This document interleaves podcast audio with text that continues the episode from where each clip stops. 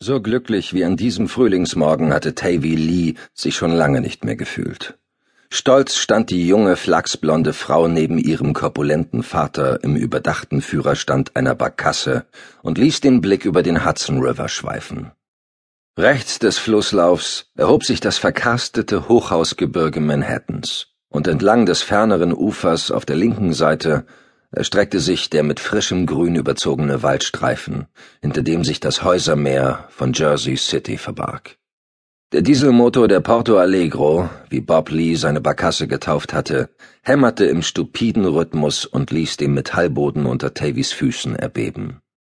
Das Boot hatte einen bis zur Oberkante mit Müll und Unrat gefüllten Leichter im Schlepp, den Tavys Vater bei einer Müllverbrennungsanlage in Westchester abliefern sollte.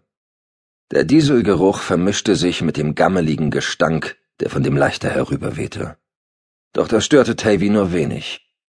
Als sie noch klein gewesen war, hatte sie ihren Vater oft auf seinen Touren auf dem Hudson River begleitet. So kam es, dass das Geruchsgemisch eher nostalgische Gefühle bei ihr hervorrief, als Ekel oder Widerwillen. Soeben fuhren sie unter der George Washington Bridge hindurch. Tavy bewunderte die beiden hohen, monumentalen Pylonen aus Stahl, von denen es am New Yorker Ufer und drüben auf der New Jersey-Seite jeweils einen gab. Diese Giganten ruhten auf gewaltigen steinernen Fundamenten. Die breite an mächtigen Tragekabeln hängende Brücke, die sich mit einer Länge von etwa 3500 Fuß über den Fluss spannte, wirkte auf Tavy von unten betrachtet bedrohlich und überwältigend zugleich. Das Geflecht aus Stahlträgern, mit dem die Brücke unterfüttert war, um die später hinzugefügte zweite Fahrbahnebene zu tragen, sah ungemein filigran aus. Kein Wunder, denn die Konstruktion befand sich etwa 600 Fuß über dem Kahn, der soeben unter ihr hinwegtuckerte. Angesichts des kolossalen Bauwerks kam Tavy das Boot ihres Vaters klein wie eine Nussschale vor.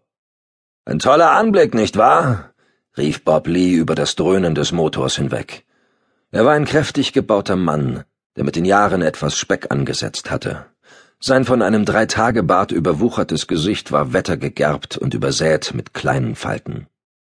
Tavy nickte bestätigend. Aber ich finde es noch viel toller, dass wir endlich mal wieder ein bisschen Zeit zusammen verbringen können, Daddy, sagte sie und blickte ihren Vater dabei zärtlich an. Lee lachte rau. An mir liegt es nicht, dass wir uns nur noch so selten sehen. Als der alte Flussschiffer das betrübte Gesicht seiner Tochter bemerkte, lächelte er begütigend.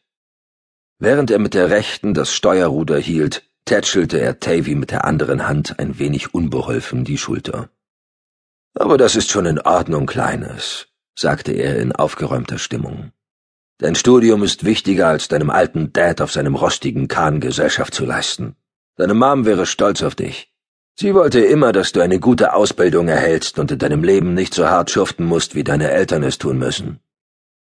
Die Erinnerung an ihre Mutter, die bei einem Unfall an Bord der Porto Allegro ums Leben gekommen war, schmerzte Tavy jedes Mal aufs Neue, obwohl dieses schreckliche Ereignis nun schon fünf Jahre zurücklag.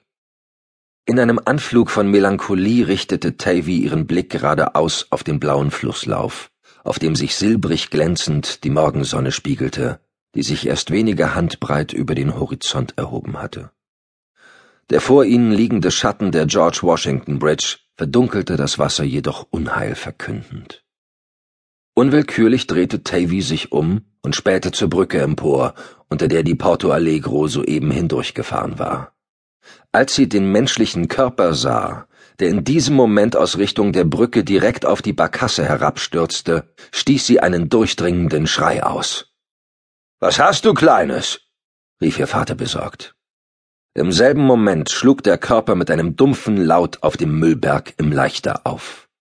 Der Mann, der wie ein Geschoss aus einer Höhe von mehr als 600 Fuß heruntergefallen war, drang beim Aufprall tief in den weichen Unrat ein und verschwand. Ein Selbstmörder! rief Tavy entsetzt. Er ist von der Brücke gesprungen und im Leichter gelandet. Bob Lee zerbiss einen Fluch zwischen den Zähnen. Es kam nicht eben selten vor, dass sich ein Lebensmüder von der George Washington Bridge stürzte. Aber musste er ausgerechnet auf seinem Schleppzug landen und ihm diesen Tag verderben, der so vielversprechend begonnen hatte?